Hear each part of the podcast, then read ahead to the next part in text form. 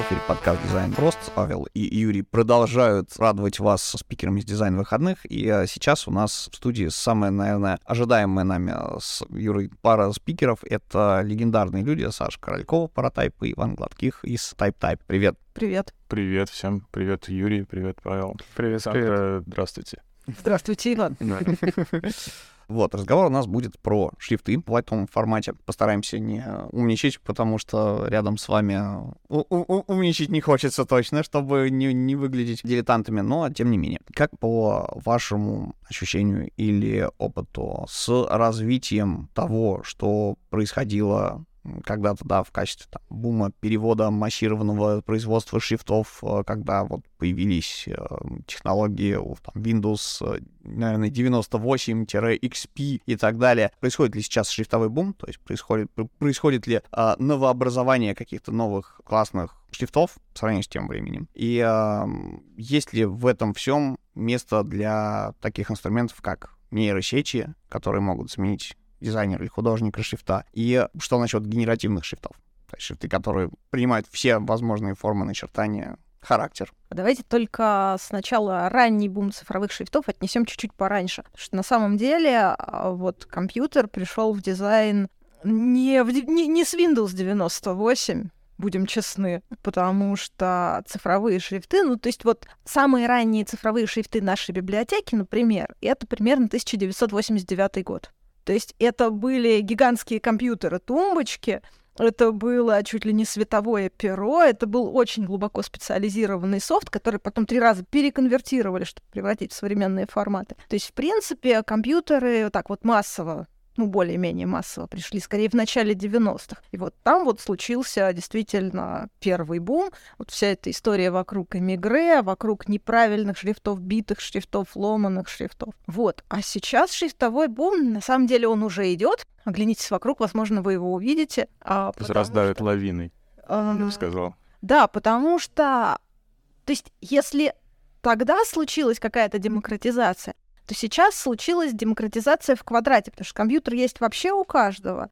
А шрифтовой редактор на него тоже может поставить каждый, потому что их много, среди них есть бесплатные. А можно вообще зайти на какой-нибудь специализированный сайт и там нарисовать самому себе шрифт, его сгенерировать и выгрузить, и вот у тебя готовый шрифт, и привет. Вот, можно плагинку к иллюстратору поставить, можно то, можно это. По-моему, даже на планшете уже можно шрифт рисовать. То есть, как бы вот он бум вокруг нас. Просто как тогда это был вопрос соотношения количества и качества, так и сейчас, да, потому что чем, чем дальше процесс демократизируется, а тем ниже порог получается входа, и тем, соответственно, пользователю шрифтов сложнее разобраться, а вот этот новый шрифт, он вообще как? Его можно использовать или его студент на коленке своял? Ну, я, наверное, скажу следующее, что я не против того, чтобы студент воел на коленке. Да, и, естественно, качество, количество шрифтов огром, огромное, это действительно лавина. И мы, например, сотрудничаем с Высшей школой экономики, с питерским филиалом. Ребята делают шрифты, но я не могу сказать, что это восторг-восторг, но история про другое, про то, что они учатся, и для них важно попробовать. И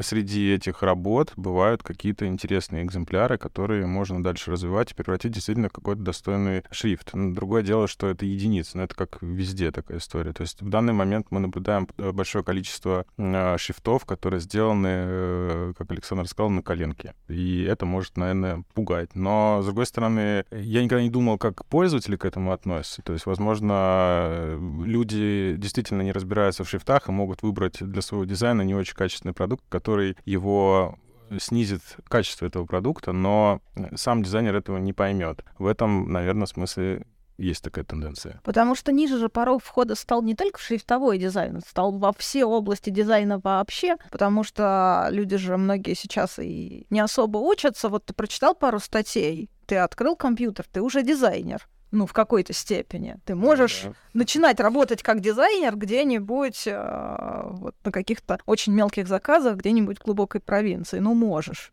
А вот у Павла вторая часть вопроса была про нейросети. Саш, что ты думаешь по этому поводу? Я думаю, что... Ну, вот когда меня спрашивают, да, вот что нейросеть, шрифты, начнет ли нейросеть делать шрифты, вот мне почему-то кажется в ближайшее время, что не начнет, потому что это очень мало кому надо. Если сравнивать гипотетическую шрифтовую нейросеть а, с реально существующими какими-нибудь чат ГПТ или Midjourney, то вот просто количество потенциальных пользователей. Что делает чат ГПТ? Он пишет тексты. Тексты нужны, ну, всем. Ну, если не всем, то не, 90% да. людей. Да, что делает Midjourney? Midjourney генерирует картинки. Картинки, в общем, тоже нужны всем ну, поменьше, наверное, меньшему чуть-чуть количеству людей, чем тексты, но тоже очень-очень много кому. Вот по сравнению с э, миллионами, миллиардами людей, которым нужны тексты и картинки, какому проценту людей нужны шрифты, и кто согласится вкладывать кучу времени, сил, ресурсов в то, чтобы тренировать нейросеть, на то, чтобы она делала что-то приличное? Ну, как минимум, что-то новое. Я могу сказать, что у нас был подход к нейросетям, но только в немножко другом контексте. То есть э, генеративные шрифты я в это точно не верю, потому что, ну, в ближайшее время я не понимаю, как это должно выглядеть, это, скорее всего, будет какая-то мешанина. Но с точки зрения разработки шрифта у нас была интересная идея. Значит, есть э, алгоритм по наклону простых гротесков, он описывается несколькими страницами текста, как это делать, да, и эм, мы пытались сделать нейросеть, которая э, на базе прямых шрифтов создает наклонные начертания для гротесков без изменения форм, но по определенной логике. Нельзя так просто взять и наклонить шрифт. То есть вот если вы сейчас откроете любой векторный редактор, возьмете там любой шрифт и попробуете его наклонить на сколько-нибудь больше 10 градусов, да, то посмотрите на круглые буквы и посмотрите на, допустим, букву X что с ними произойдет при наклоне. То есть у круглых в правом верхнем и левом нижнем углу вырастут такие уродливые наросты, а у X диагонали резко станут разной толщины. Да, это на самом деле проблема, потому что при разработке шрифтов, если мы говорим про семейство, у нас половина прямых начертаний, а половина наклонных. И фактически, если бы мы решили эту задачу, например, для градесков, мы бы 50% времени разработки над шрифтом э, таким образом бы ликвидировали. Это достаточно серьезные, скажем так, ну, средства финансовые, которые вкладываются в разработку, потому что их можно переключить на работу человека над другим шрифтом. Но надо сказать, что в растровом формате у нас получилось это сделать. Да, у меня есть... Э, просто нет еще реально работающей модели в векторном формате. В растровом у нас получилось это сделать. Это работает. Причем на нашей библиотеке. Но мы не могли и не смогли на текущий момент добиться того, чтобы у нас был векторный контур чистый. Вот, и это большая проблема, потому что перерисовать контур получается намного трудозатратнее, чем создать его заново текущей ситуации. И эта задача, насколько я знаю, потому что мы к ней поступались год назад, и вот сейчас мы поступаемся снова, потому что ну, в прошлом году мы не смогли это сделать, потому что началось как раз 24 февраля. Вот, мы эту тему закрыли. Планируем в этом попробовать сделать. Если это получится, это будет реально хорошая история, вспомогательный инструмент. Это можно даже интегрировать, например, шрифтовый редактор как некий плагин, либо как какой-то скрипт, который позволяет модифицировать формы знаков. А, ну или, может быть, использовать э, нейронки для того, чтобы сгенерировать какие-то ходы, из которых потом можно вытащить какой-нибудь шрифт определенного характера. Ну, опять-таки, я, я вот, если честно, в эту историю не очень. Я тоже. Потому что вот если честно говорить, у каждого шрифтового дизайнера есть кладбище идей. Потому что придумать идею нового шрифта это 2-3 дня, немножко вот ты ворочаешь мозгами, накидываешь эскизы, вот она идея, пожалуйста, бери, воплощай. И это 1% работы по времени. Остальные 99% ты сидишь и воплощаешь эту идею в жизнь. Поэтому вот у меня, например, дома на стене висит вот такой список шрифтов, которые я либо начала, либо планирую когда-нибудь начать, либо могла бы начать, если бы у меня была такая возможность. У каждого а Можно посмотреть, Александр? Текстом ну, можно. Не, не список, а да, кладбище хотелось бы оценить, посмотреть. Ну, глазком хотя бы, нет? Ну, я могу как-нибудь скриншотиков накидать. Ну, вы можете считать это промышленным шпионажем. Да, только про это пошутить.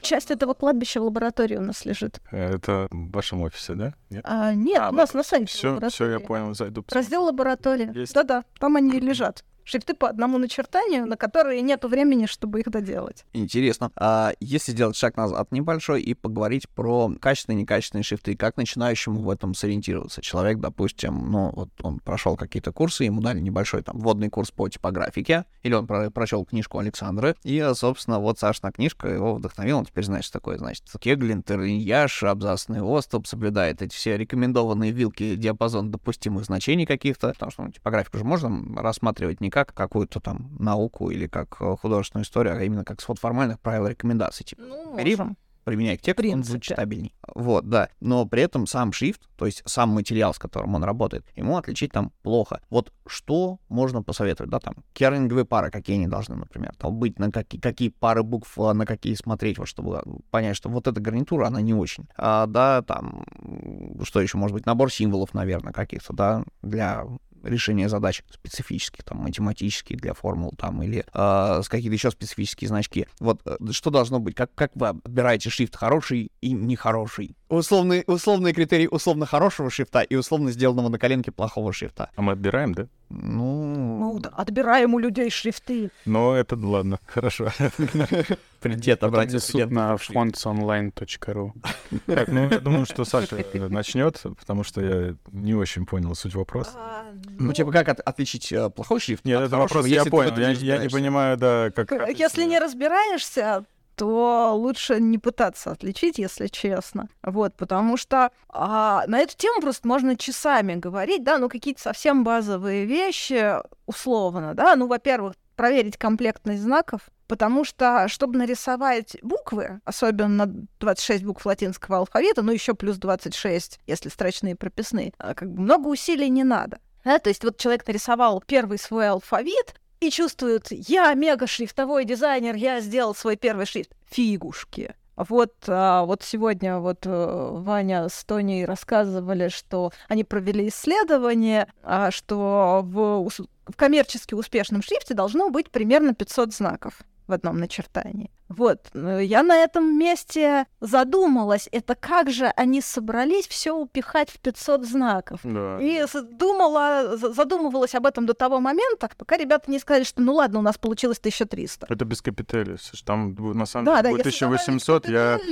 Я там уложитесь. переживаю за них, но я не могу их остановить. В 1800 не уложитесь, если, если к этим 1300 добавить еще капиталь. Ну, да. Мы просто это проходим каждый раз на каждом шрифте. А, а, а я сейчас как дилетант подвис, вообще пытаюсь вспомнить, где кроме классической типографики книжной а, используют капитель. Да на самом деле не так много где. Ну, вот в классической книжной типографике используют. На самом деле капитель удобная штука для, допустим, идентики. И это, по сути, альтернативный набор прописных букв с чуть-чуть другими пропорциями, чуть-чуть другой жирностью. У тебя в шрифте возникает под шрифт, то есть ты не перескакиваешь на следующее начертание, а вот он чуточку шире, чуточку жирнее, вот такое на нюансах. Ну, типа такие, да, не, не мутирующие формы механически отмасштабированы, а вот именно там строчные, да, которые выглядят как прописные, маскируются под них, но при этом вот такой мягенький переход, который, ну, она же капиталь, да, она чуть-чуть для выделения строчных использовалась. Изначально... Для подзаголовков, насколько я помню. Ну, для подзаголовков, вот а,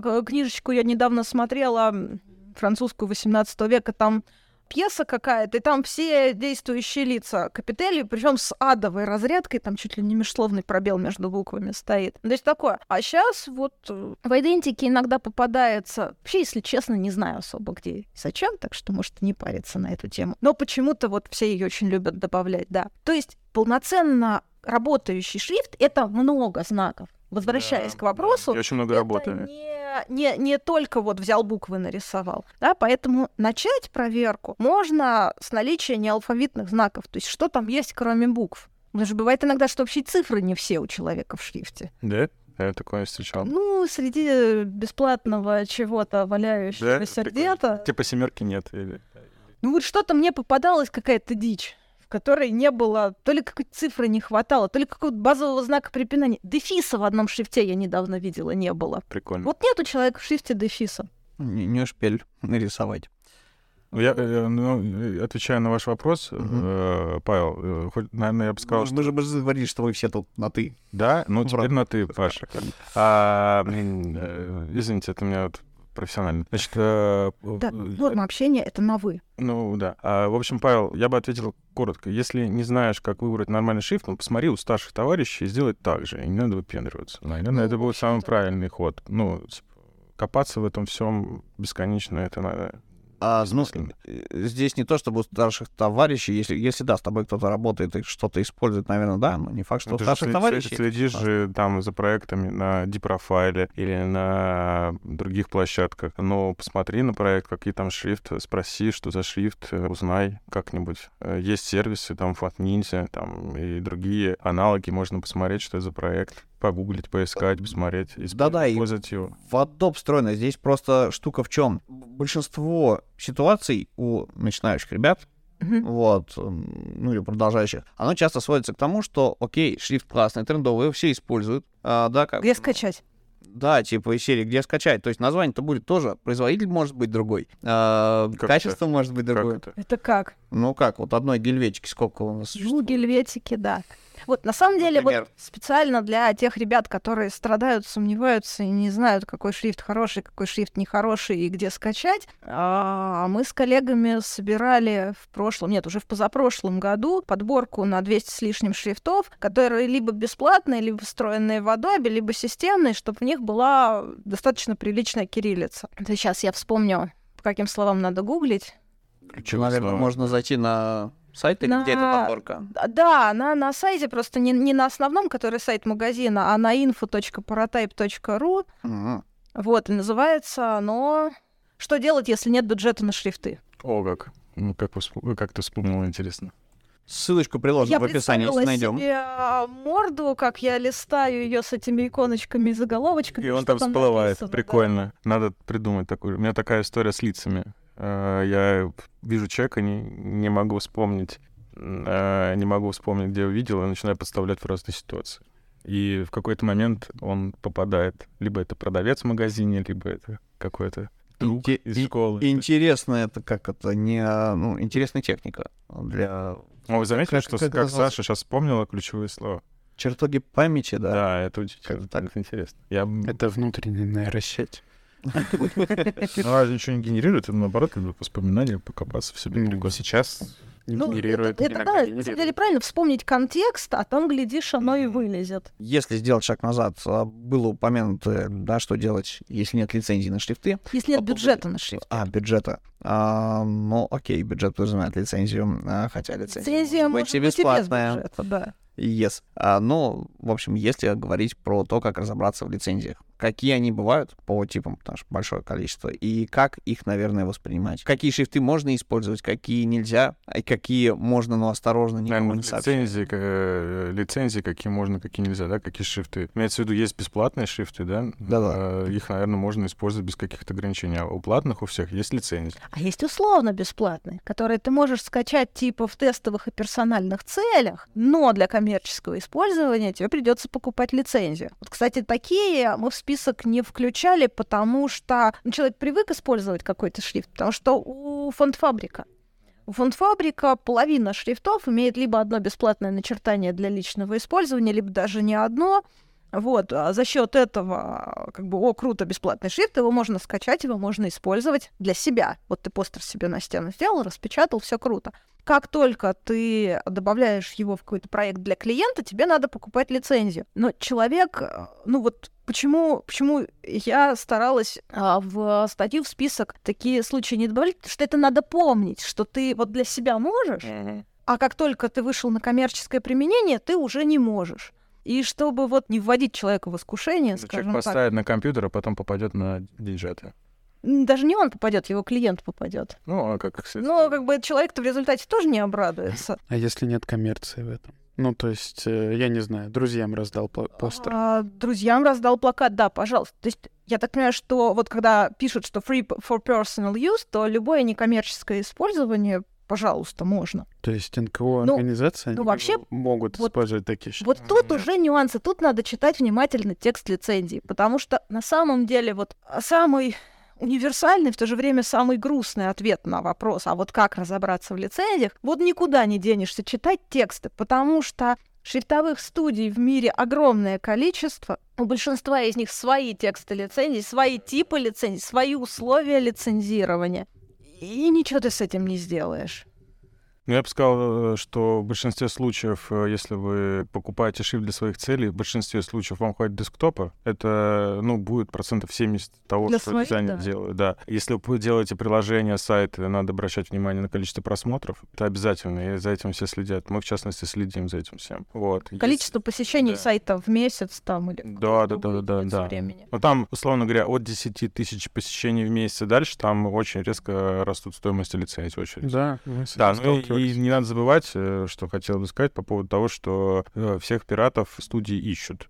То есть это механизмы, вот у нас есть, мы сегодня частично касались этой темы, что есть механизмы парсинга сайтов и всех данных с этих сайтов. И э, мы, условно говоря, знаем, чьи шрифты студии на каких сайтах находятся. Дальше технический вопрос — это все сверить и найти тех, кто использует нелегально. Зачастую нелегальные люди используют не потому, что они плохие, что они просто не знали. Они не знают, им просто взяли и передали этот проект с э, этим шрифтом, и все и они вынуждены покупать. Ну или альтернативный кейс, который тоже часто распространен. Дизайнер искал, пробовал на рабочей машине какие-то бесплатные, как раз, да, условно бесплатные для некоммерческого использования шрифты, он устанавливал их себе 100-500 миллионов, а потом методом перебора, когда это самое ему припекло, он просто перебирал, перебирал, ему понравился рисунок, а и вот не подумал, что тот раз на компе стоит, ну что бы mm-hmm. не использовать, да. Так оно и бывает. Я однажды писала экспертизу для суда, про одно крупное издательство, которое вот как раз вот так использовало шрифт. Какой-то фрилансер скачал с какого-то сайта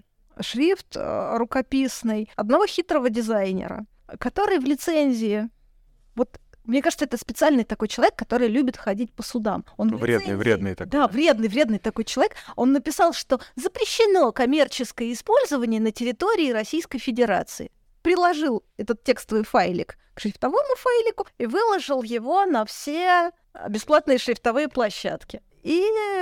Это, это наш соотечественник? Да, это наш соотечественник. Прекрасный человек.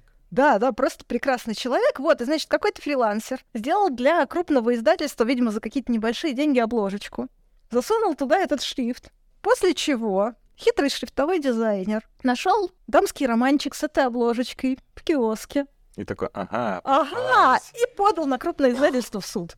Ну вот удивительно, что он чурается своих шрифтов на, на территории Российской Федерации, но не чурается денег, которые хочет с получить. А мне кажется, что это он нарочно ловушки расставляет.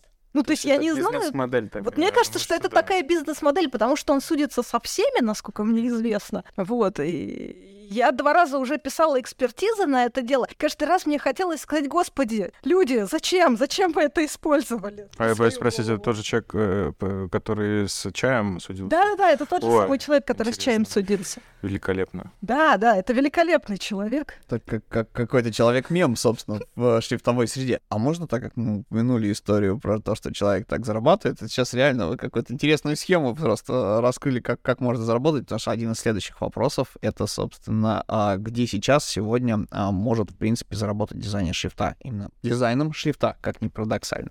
Давайте раскроем термин, что значит заработать. Что значит дизайном шрифта? За, за свою работу э, получить каких-то денег. То есть каких-то, либо... каких-то или хороших. Что, простите? И купить пирожки.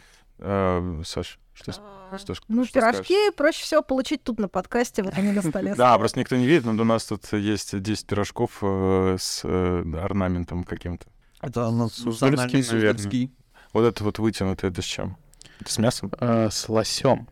Точно? Ну вот э, мне прям показали рожки. Супер. С лосем. Может, с лососем? Не думаю, что у лосося есть рожки. Ну, у лосят они вот такие должны быть. Ветвистые. А, Саш?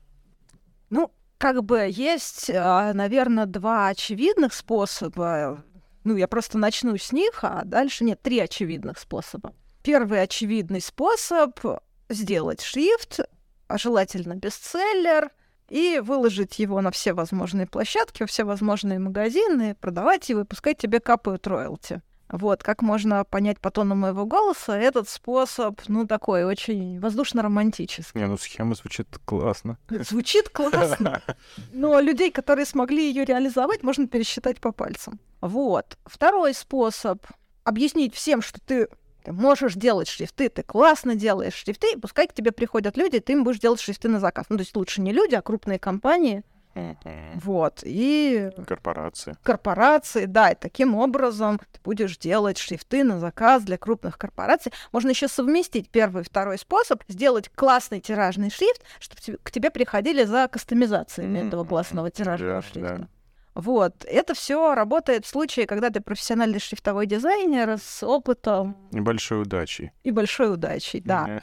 Вот, поэтому самый простой способ шрифтовому дизайнеру зарабатывать стабильно себе на пирожки, он, конечно, не совсем про рисование шрифтов, это пойти куда-нибудь преподавать. Ну, я тоже хочу. Потому что преподаватели шрифта нужны всем, где преподается дизайн, нужны всегда стабильно, потому что всегда будут люди, которые хотят учиться дизайну, а как поддисциплина в дизайне, всегда нужен будет шрифт. И гораздо лучше, когда тебе шрифт преподает настоящий практикующий шрифтовой дизайнер, а не человек, который прочитал несколько книжек, заучил там чего-то в лекциях и ну и сразу приобретаешь авторитет преподавательской среде, потому что почему-то к шрифтовым дизайнерам, преподавателям относятся особенно. Не знаю, почему, кстати. Потому что для любого граф-дизайнера шрифтовик — это человек какой-то, он просто гуру. Потому что нужно не просто строить какую-то систему, основанную на сеточке, например, да, как бы, а балансировать штрихи, искать э, максимально классные, вот, оптимальные соотношения, да, там, по таким, как буковки Нужно между строить собой. систему, в которой сеточка не работает. Да, вот, то есть вопрос в том, что когда это непонятно и сложно, это вызывает э, вау-эффект. Круто. Тогда да. такой вопрос, а как часто появляются тогда новые дизайнеры шрифта? Ну, то есть я понимаю, что вы довольно давно уже в этой сфере. Как часто у вас появляются джуны, которые потом остаются? Э, Саша, ты У сколько... нас нет джунов. Э, Саша, ты сколько лет в этой сфере? А от какого момента считать? От, от начала, от рождения. От первого шрифтового файла? Но скажи, ну, давайте как, так, как да. ты считаешь? Я вот я, я как раз начальная фаза размыта, да? в оценках. Да, начальная фаза размыта. Ну, наверное, первый шрифтовой файл я нарисовала, ну, лет так 19 назад. Он был естественно, кривой, он просто был нарисован, ну так, мышкой в шрифтовом редакторе кисточкой. У меня, наверное, 18 лет назад тоже что-то было рельсы шпалы, как я люблю. Не, а у меня был такой псевдорукописненький типа Комик Санса. А, Назывался он «Чайник». «Чайник»? Да. Прям, ну, это, транслитом «Чайник». Можно посмотреть? Если найду. Я им набрала визиточку и на вот курсе наверное, третьем ходила с этой визиточкой, никому ее не раздавала, потому что кому нафиг она была нужна. Ну, а сейчас э, я бы хотел такую визитку. Так, чисто для коллекции. А какой был вопрос-то? Я что-то Вопрос, э, где эти молодые дарования вообще не есть? Э, появляются ли они? Или это настолько сложно, что туда просто даже никто не идет? А, да, и Саша начала отвечать. Это не то чтобы сложно, это, ну, честно, это довольно невыгодно. А сейчас попробую, попробую объяснить. Значит, есть же еще там годичные курсы шрифтового дизайна, полугодичные курсы шрифтового дизайна. Вот хорошо, если на такой курс приходит 10-12 человек, и хороший выход — это если потом один из них решит остаться шрифтовым, решит стать полноценным шрифтовым дизайнером. Это прям здорово. Потому что, в принципе, вот чем хороши курсы годичные, полугодичные и так далее. Это здорово расширяет кругозор. То есть ты вникаешь а, в суть шрифта, ты начинаешь гораздо лучше его понимать, но чтобы в этом деле остаться, это надо иметь специфический очень склад ума, специфический характер. Не, ну склад ума я понимаю, а характер что имеется в виду? А характер имеется в виду, что способен ли ты годость проводить над одним проектом.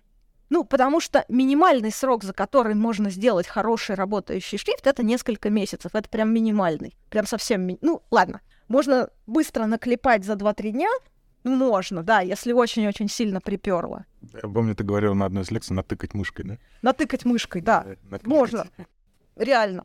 Но это очень узкая сфера применения. Да? Если ты хочешь сделать что-то хоть чуточку более универсальное, это вопрос все-таки ну хотя бы нескольких месяцев. Ты быстро сочиняешь идею, а потом ты дорисовываешь знаковый состав, вот это вот все, особенно если в шрифте больше одного начертания, межбуквенные расстояния, трали-вали. То есть это надолго. Это вот. надолго, да. Ну, 1800 умножить на... Не, нет, 1800 это все-таки для... Не, ну это большой шрифт. Для людей, которые уже с головой. Это большой шрифт. Так, по минимуму, ну, 300-400. Ну, такая легкая, легкая прогулка летняя по парку, да. Да, 300-400 это легкая летняя прогулка по парку. Угу. Я хотел добавить, э, у нас э, специализация, мы, в общем, все время ищем шрифтовиков, у нас есть специфика, мы еще в Санкт-Петербурге находимся, у нас выборка меньше намного среди людей, и мы в течение этих э, многих лет брали джунов и потихоньку их воспитывали. Это достаточно большая сложность. То есть для меня вот э, большая история про то, что я не готов на себя брать историю за профессию человека. То есть самый большой самая большая проблема в том, чтобы человека втащить в эту профессию. Я-то могу это сделать, я там обаятельный, там туда-сюда, знаю, как зайти, предложить условия и так далее. Но человек, если поработает два года и уйдет, он потеряет квалификацию своей специализации, потому что зачастую шрифтовые дизайнеры, они же не просто шрифтовые дизайнеры, они не вылупились такими, они как бы переходят с какой-то смежной профессии. И ну, надо какой-то такой тонкий баланс иметь, какую-то тонкую работу провести, что готов ли человек там через два года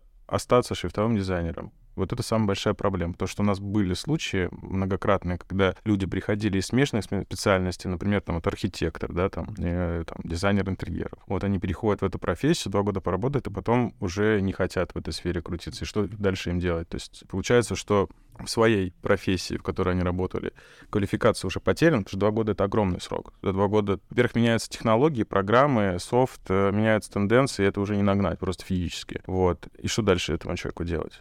Нужно вот в этом смысле, мне кажется, нам, как шрифтовым студиям, больше думать и работать, и планировать. Вот. А по поводу э, шрифтовых дизайнеров, ну, звезд, наверное, нет. Но есть ребята, которым эта тема интересна. Вот мы, в частности, например, с вышкой, с питерским филиалом сотрудничаем. Вот мы там вводим экскурсии, рассказываем лекции и так далее. У нас там ребята преподают. У нас практику проходит. Ну и, в общем, мы как-то стараемся, чтобы люди держали в курсе свое, свое внимание, что есть такая профессия шрифтового дизайна, что можно там что-то попробовать и так далее. Но опять-таки, вот как Саша сказала, а, что очень низкая конверсия.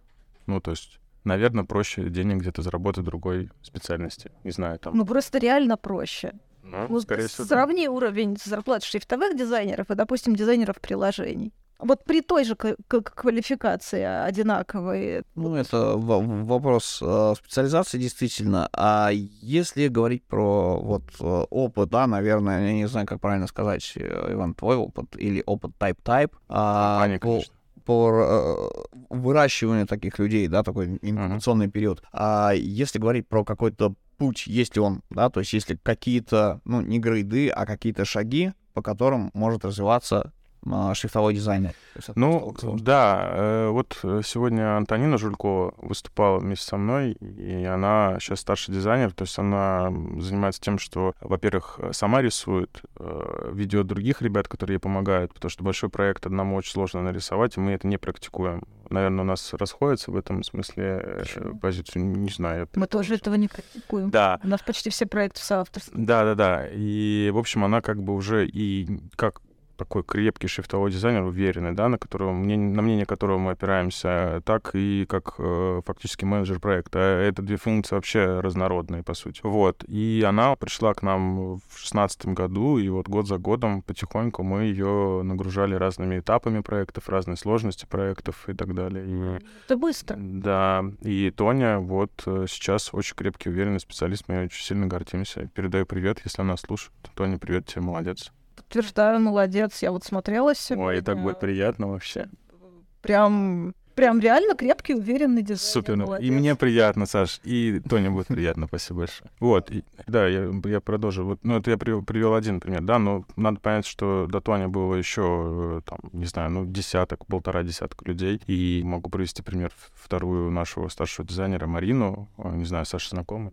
Лично? Да, она познакомилась. Тоже она очень такая крепкая, но в работе, в профессии тоже профессионал. Но а, а где остальные? остальные по дороге отвалились. И то есть у нас сейчас есть такой дисбаланс, что у нас там два старших дизайнера, у нас есть э, крепкий middle дизайнер Тома Стрельцова, и фактически все остальные, все, ну, условно говоря, джуниоры, которые нам делают какую-то вспомогательную работу несложно. И чтобы из джуниора... Нет, это я сказал про творческих людей. У нас есть еще э, медлы, и есть еще у нас э, крепкий технарь. Юра тоже ученик наш. Вот. А что касается именно дизайнеров, что, ну, джунов можно воспитать. Но только другой вопрос, что, типа, что они будут делать, кто за ними это будет проверять, как их буду обучать и так далее, какая у них мотивация. Потому что деньги не всегда являются мотивацией. Точнее, деньги никогда не являются мотивацией на длинном отрезке времени. То есть что-то должно их держать у них должен быть какой-то внутренний огонь а, внутри, кроме склада ума, там пополам творчество, пополам технарство, вот как а, Саша сказала, характера, должно быть еще что-то, что ты хочешь там привнести, там, я не знаю,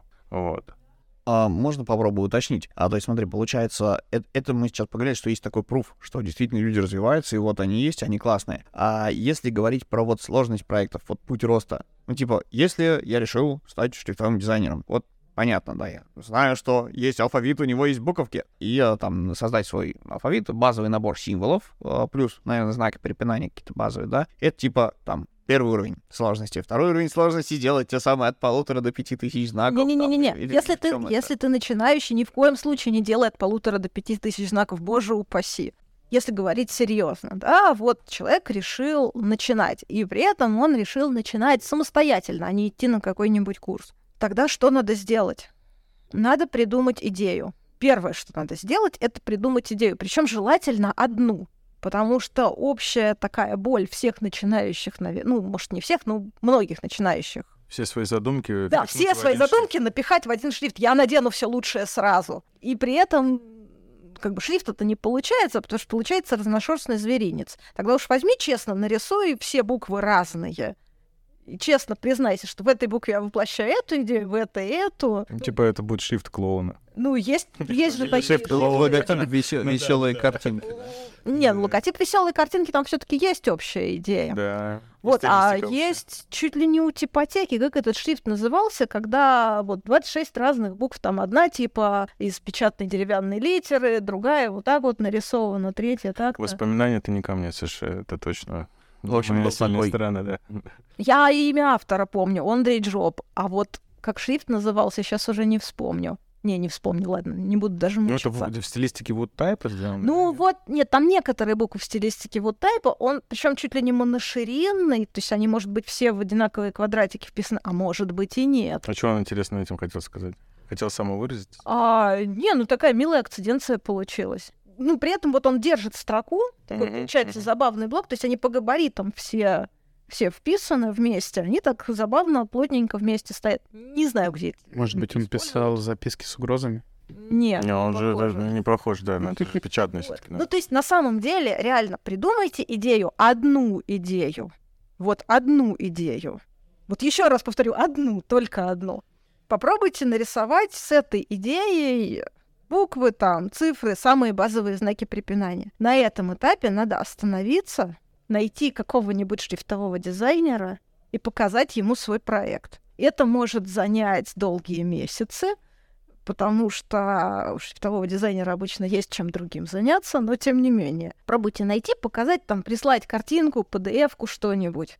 Если повезет, вы получите а, несколько ценных пинков. Не, мне раньше много писали, я всегда отвечал.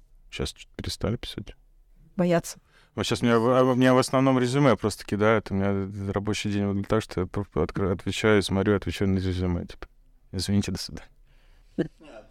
А нам еще пишут, примите шрифт в магазин. А, такое. Да? С требованием, да, наверное? Таким? Не, не с требованием. Просто, здрасте, я шрифтовой дизайнер, я нарисовал шрифт, возьмите в магазин, пожалуйста. Открываешь, а там... Слушай, а вот, ну тогда вот вопрос для слушателей. Ну ты готова помочь, если тебе напишут по шрифту? А, слушай, ну я... Если я вижу, что есть потенциал, то есть, в принципе, я уже научилась еще отвечать вежливыми отказами. Простите, пожалуйста, на этом этапе идите, почитайте вот это, вот это, вот это, посмотрите вот это, вот это, вот это. Возвращайтесь через годик.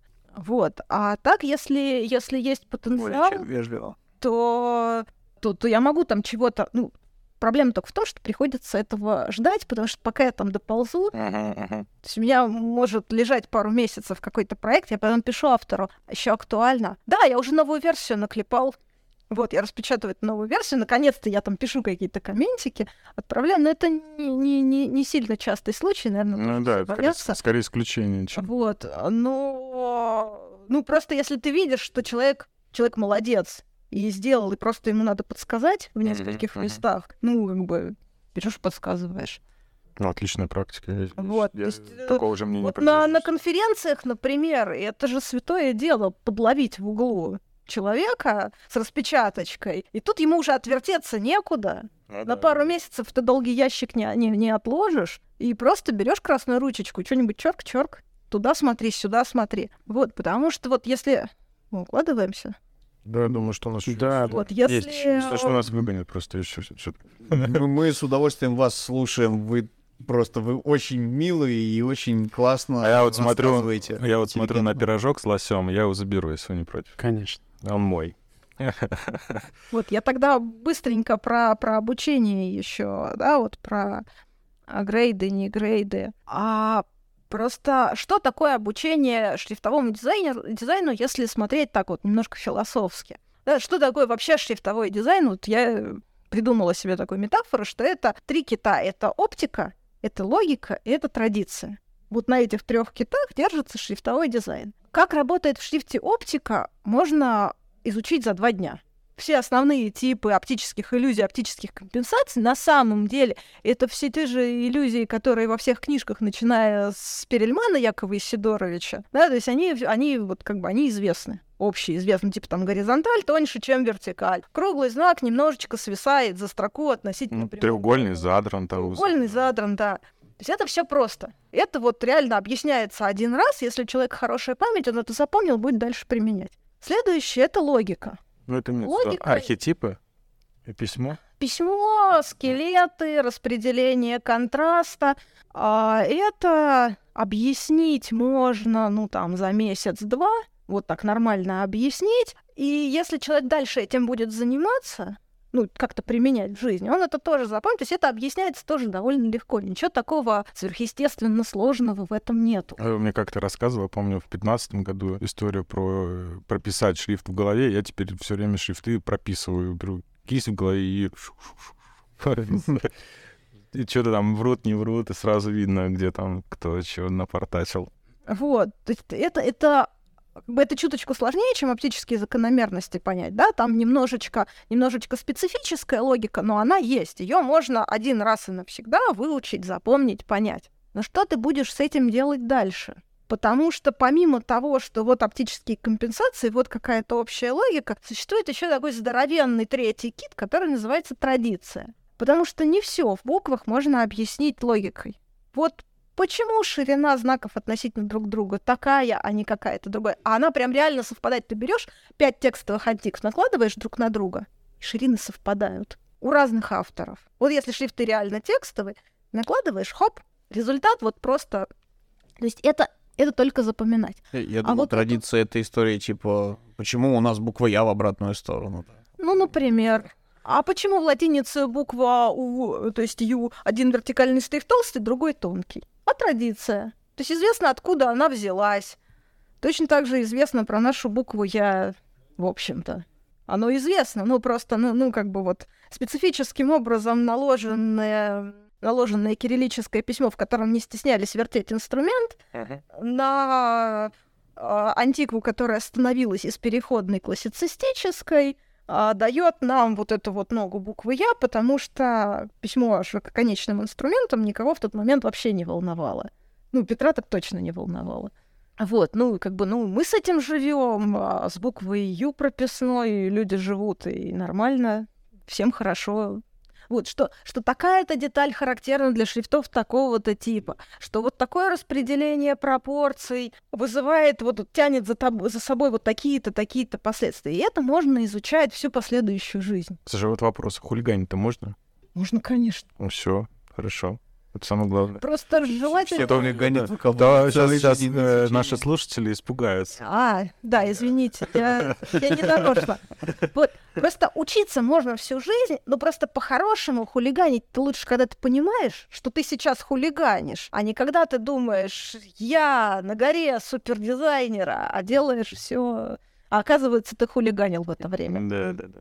Если говорить про ценообразование, есть ли вообще что-то, что на него влияет в шрифте. Почему один шрифт э, классный, э, наборный, там стоит 3 э, копейки, да, а другой стоит несколько тысяч?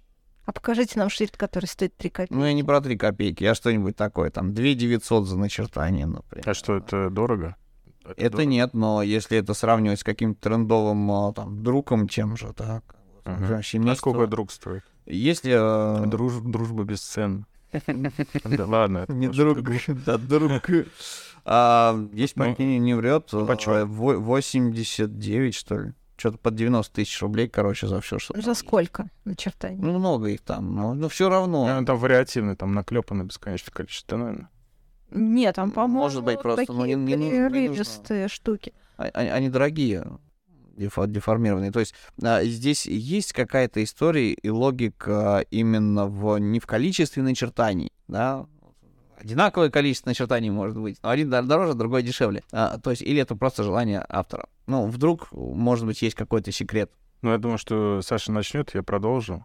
Чтобы я такое знала. Мы мы смотрим так в среднем по рынку и пытаемся как-то на это ориентироваться. То есть, по-хорошему, вот вот с маркетингом у нас не очень, будем честны. Вот, поэтому я как раз думаю, что Иван точнее ответит на этот вопрос. Но вообще, мне кажется, это вопрос позиционирования, что ну, да. вот какая-то студия решает, у нас шрифты дорогие, у нас шрифты не для каждого. Если у вас нет такого бюджета, идите в другие места.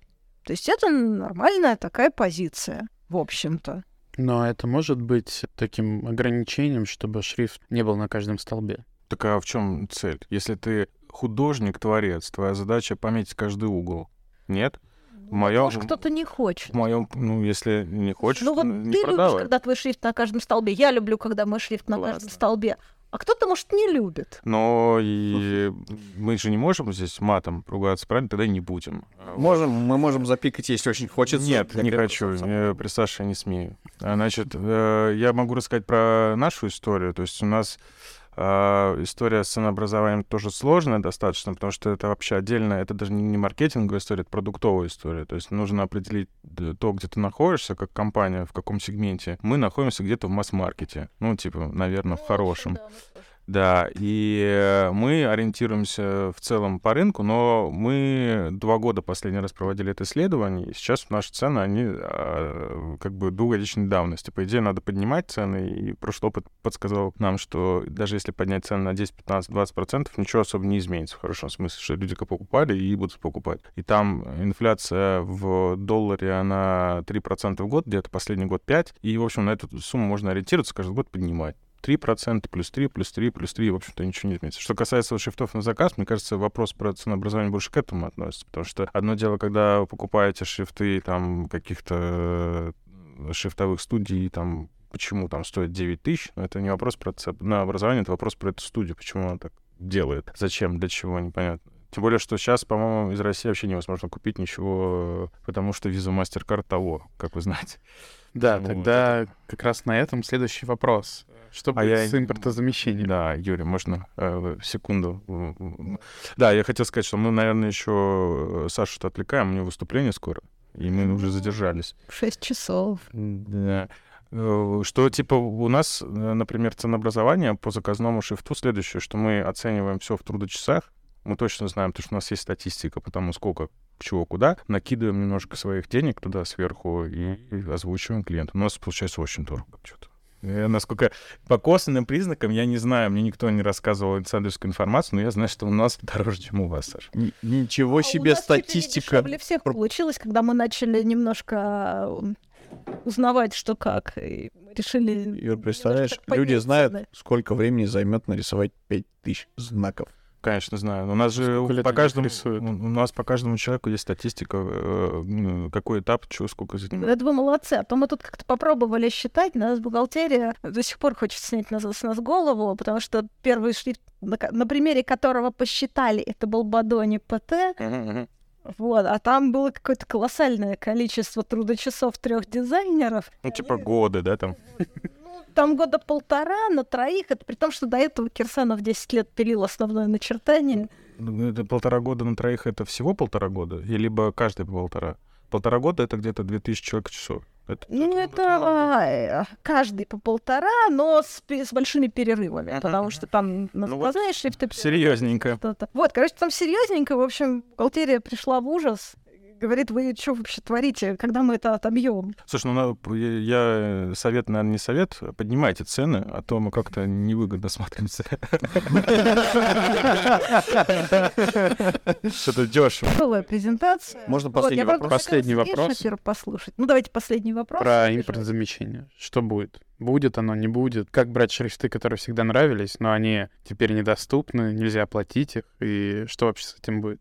Я могу рассказать, как мы Таймс импорта замещали в 2016 году. Мы импорта замещали Таймс. Это Астра, который... Это Astra, который, да, к нам пришли разработчики операционной системы Astra, которые сказали, что Monotype им зарядил какие-то нечеловеческие деньги за то, чтобы включить Times в их операционную систему. Вот, и это что делать? Давайте что-нибудь придумаем, чтобы оно было совместимо с Таймсом, чтобы у людей вертка не ехала, в смысле. Ну, мы совмещали PT-сериф с Таймсом, после чего я гораздо хуже стала относиться к Таймсу, чем до этого, потому что местами там приходилось прям реально сильно портить шрифт, то есть там вот в базовом составе еще ничего, а вот как, как только ты выходишь за пределы алфавита, какая-нибудь чуть-чуть расширенная кириллица, там так начинают ширины знаков. Ну, Франкенштейн, да, такое? Там да, такое, да, получается, вот, но как бы мы сделали, адаптировали PT-сериф, адаптировали PT-Sans тоже под Times, зачем-то им это было нужно. Вот, и они выложены, пожалуйста, их можно скачать. И, в общем-то, люди, которые Linux пользуются, они же не могут встраивать Times в операционную систему. Они могут, в, ча- в частности, поставить PT-сериф Astro вот из